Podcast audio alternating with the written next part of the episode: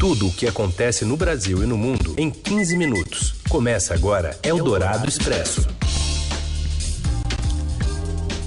Olá, sejam bem-vindos. Começa aqui Eldorado Expresso, reunindo as notícias mais importantes no meio do seu dia. Eu sou a Carolina Ercolim, comigo Heisen Abac. Como vai, Heisen? Oi, Carol, boa tarde. Você pode nos acompanhar nos ouvindo pelo FM 107,3 Eldorado e também depois em formato de podcast nessa parceria aqui da Rádio Dourado com o Estadão. Então vamos aos destaques desta quarta, meio de semana, dia 27 de janeiro. Pesquisadores apontam avanço de uma nova variante do coronavírus em Manaus. O rastreamento ainda é falho, mas três casos já foram identificados em São Paulo. O portal da Transparência fica fora do ar por algumas horas após revelação de gastos do governo com alimentos, como 15 milhões de reais com leite condensado. E ainda a pressão pela volta do auxílio emergencial e um surto de Covid no Corinthians. É o Dourado Expresso. Tudo o que acontece no Brasil e no mundo em 15 minutos. O estudo detecta a mutação do coronavírus em 85% de amostras em Manaus. A gente tem detalhes com a Fabiana Cambrícoli. Boa tarde, Carol e Heisen. Hoje a gente publicou no Estadão uma reportagem com os resultados de um estudo preliminar feito por cientistas britânicos e brasileiros que mostra que a nova variante do coronavírus que surgiu no Amazonas já corresponde a 85% dos casos em Manaus. Na verdade, esses pesquisadores eles fizeram é, um sequenciamento genético de algumas amostras de pacientes infectados na capital amazonense e verificaram que em dezembro, do total de amostras analisadas, cerca de 50% eram é, da nova variante. Em janeiro, esse índice subiu para 85%.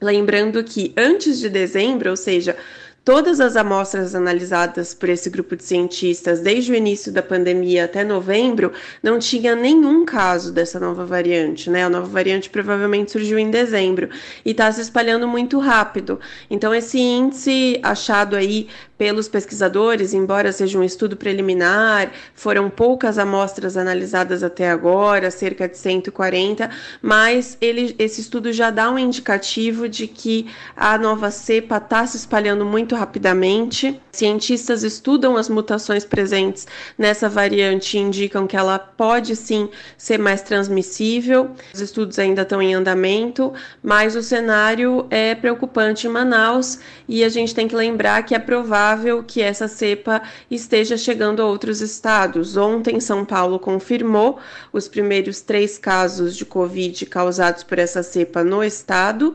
Alguns pesquisadores acreditam que a gente já tem essa cepa em outros estados, só não identificamos ainda, até porque o rastreamento, a estrutura de sequenciamento genética no Brasil ainda é limitada, são poucos centros especializados que fazem esse tipo de análise, temos dificuldades também para adquirir os insumos necessários, então tem que tomar cuidado porque essa variante deve estar chegando em outros estados. E São Paulo prevê que os insumos para produzir mais doses da Coronavac cheguem da China na próxima quarta-feira. Com o carregamento, serão produzidas quase 9 milhões de vacinas pelo Instituto Butantan. Após a entrega, serão necessários mais 20 dias para liberar doses para distribuição para o Ministério da Saúde.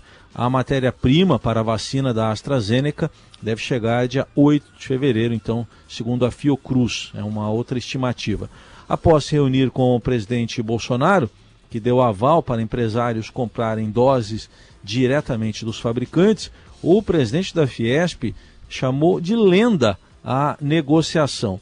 Em entrevista à Rádio Dourado, Paulo Scaff afirma não saber de onde partiu a informação sobre a aquisição de 33 milhões de vacinas da AstraZeneca por empresas brasileiras. Segundo o Scaff, o que há é uma disposição do setor privado em colaborar com o país no que for preciso. Essa história é, é uma lenda, uma lenda que saíram é, várias manchetes aí falando em 33 milhões de doses, AstraZeneca e tal. Da onde nasceu isso? Você sabe que uma mentira contada dez vezes vira verdade, né? Então acho que alguém andou falando, falando, sai daqui, sai de lá e virou verdade. Em momento nenhum você ouviu da minha boca e nem ninguém ouviu da minha boca ou qualquer posição da Fiesp ou do Diálogo pelo Brasil falando nessas é, milhões de vacinas, nem negociação com a AstraZeneca, até porque não aconteceu. O que o setor privado está fazendo é apenas se colocando à disposição para ajudar o governo e ajudar o Brasil para que a gente tenha a vacinação, tenha a vacina a todos os brasileiros. As coisas estão caminhando é, e nós estamos nos colocando à disposição do governo para ajudar naquilo que for necessário. O governo não está solicitando, o governo tem dinheiro para comprar vacina. O governo está com 20 bilhões de reais para comprar vacina e não está pedindo ajuda para comprar vacina. Para o presidente da Fiesp, o acordo com empresas só será válido se algum laboratório der preferência por negociar com o setor privado, o que não ocorre hoje.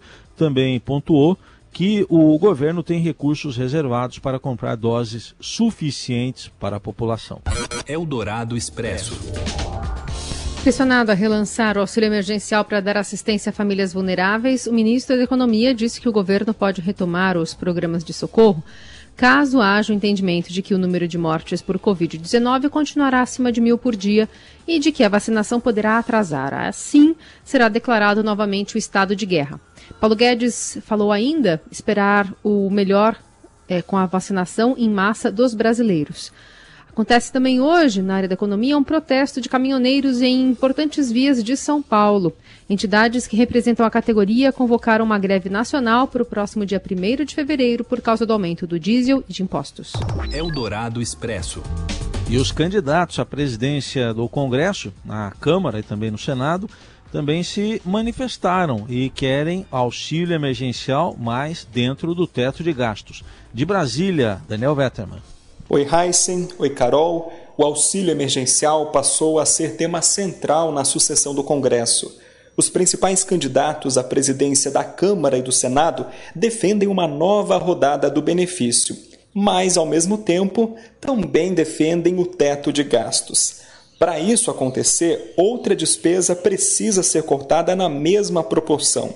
Os candidatos evitam apresentar uma proposta concreta para reduzir outra despesa e deixar o auxílio emergencial dentro do teto de gastos. Para eles, essa atribuição é do presidente Jair Bolsonaro.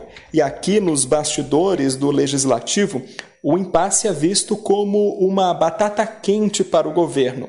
Nos últimos dias, Arthur Lira e Baleia Rossi na Câmara e Rodrigo Pacheco e Simone Tebet no Senado defenderam o auxílio emergencial e o teto de gastos ao mesmo tempo. Mas todos atribuíram a responsabilidade de encontrar uma fórmula para viabilizar o novo pagamento ao governo federal. A situação é diferente do ano passado, quando o projeto começou no Congresso e depois foi sancionado pelo Executivo. Uma alternativa a esse impasse é uma nova rodada do auxílio emergencial ser feita por crédito extraordinário no orçamento. Esse tipo de crédito fica fora do teto de gastos, mas aumenta o endividamento da União. A possibilidade foi citada pelos dois principais candidatos no Senado em recentes entrevistas, mas enfrenta uma resistência maior na equipe econômica. Eldorado Expresso. E após polêmicas com um doce, né, o leite condensado, o portal da transparência fica fora do ar. Renato Vasconcelos. Oi, Carol. Oi, Heisen. Um dos assuntos mais comentados no Brasil pelas redes sociais hoje foi o apagão do portal da transparência do governo federal. O site oficial ficou fora do ar entre a noite de ontem, terça, e o começo da manhã de hoje, até por volta das 8 horas. O que chamou a atenção dos internautas foi a queda do portal ter ocorrido um dia após os gastos do executivo com alimentos, incluindo 15 milhões em leite condensado, virarem alvo de todos os holofotes. A Controladoria Geral da União publicou uma nota de esclarecimento, afirmando que a quantidade de acessos ao portal gerou instabilidade no sistema, o que teria tirado o site do ar. Também informou que a área de TI do órgão vai apurar os detalhes da sobrecarga. Quanto ao valor pago pelo governo, a polêmica segue. O filho do presidente, Eduardo Bolsonaro, saiu em defesa dos gastos do executivo, afirmando que a quase totalidade do valor foi destinada ao Ministério da Defesa. Em sua conta no Twitter, o deputado defendeu que o valor equivale a aproximadamente 6.500 latas de leite condensado por dia, o que seria razoável para uma tropa de quase 334 mil militares. Eduardo defendeu também as propriedades nutricionais do leite condensado, afirmando que, por se tratar de um alimento calórico, seria adequado para quem faz muitas atividades físicas, como os militares. Por outro lado, deputados e senadores se movimentam para cobrar investigações sobre os contratos. Deputados da bancada do PSOL protocolaram um pedido de investigação pelo procurador Augusto Aras, enquanto um grupo formado pelo senador Alessandro Vieira e os deputados Felipe Rigoni e Tabata Amaral protocolaram um pedido de investigação pelo TCU. O senador conversou com o Estadão e afirmou que, além dos valores, surpreende o fato do gasto com alimentos ter aumentado em quase 20% em relação a 2019, mesmo 2020 tendo sido um ano de pandemia, onde a maior parte das atividades presenciais da administração pública foi suspensa. Vieira disse ainda que o apagão no portal da transparência aumenta a suspeita de problemas sérios nos gastos. Eldorado Expresso. De volta com as principais notícias desta quarta-feira. O Corinthians anuncia um surto de coronavírus no time. Fala, Robson Morelli. Olá, amigos. Hoje eu quero falar do Corinthians. Um novo surto de coronavírus no Parque São Jorge afeta 10 jogadores. 10 jogadores afastados depois de terem os testes é, é, dado resultado positivo. Positivo. É a segunda vez que isso acontece no elenco do Corinthians. A primeira, lá atrás, 21 jogadores foram contaminados pela Covid-19. Os jogadores que testaram positivo para a doença foram Danilo Avelar, Luan, Everaldo, Mantuan, Léo Santos, Guilherme, Castellani, Walter, Juan Oliveira, Ramiro, Matheus Davó. São esses jogadores testados é, e, e, com resultados positivos para a Covid-19. Alguns deles nem estiveram na última partida contra o Bragantino, perdendo em casa lá no estádio em Itaquera. Qual que é o procedimento agora? Todos eles foram afastados dos treinamentos, vão permanecer em casa se recuperando por 10 dias e aí sim vão ser reavaliados e talvez liberados para o trabalho. O Corinthians é, ainda tem chances de brigar pela Libertadores no Campeonato Brasileiro, tem 45 pontos, ocupa a nona posição e fica tentando esperar aí para ver se o, o G6 vira G8 e quem sabe ele possa estar na próxima Libertadores da América. Nesse tempo, o Corinthians tem a seguinte, as, as seguintes partidas pela frente. Quinta-feira agora joga contra o Bahia lá em Salvador. Depois enfrenta Ceará, Atlético Paranaense e Flamengo. É isso, gente. Falei, um abraço a todos, valeu. Eldorado Expresso. A plataforma de música Spotify lançou vários audiolivros, obras clássicas que passaram ao domínio público e narradas por grandes nomes do show business como a atriz Hilary Swank e o comediante Forrest Whitaker. Audiobook Classics on Spotify is thrilled to present Narrative of the Life of Frederick Douglass, an American slave, written by himself and read by Academy Award winning actor Forrest Whitaker. In the month of August 1841, um trechinho, né, desse, dessa narração da narrativa da vida de Frederick Douglass, um escravo americano, uma autobiografia do ex-escravo que se tornou ativista, narrado por Forrest Whitaker. Os audiolivros já existem há muito tempo na plataforma, mas essa é a primeira vez que o Spotify coloca cópias produzidas pelo próprio grupo, após um teste de Harry Potter que ocorreu na primavera passada.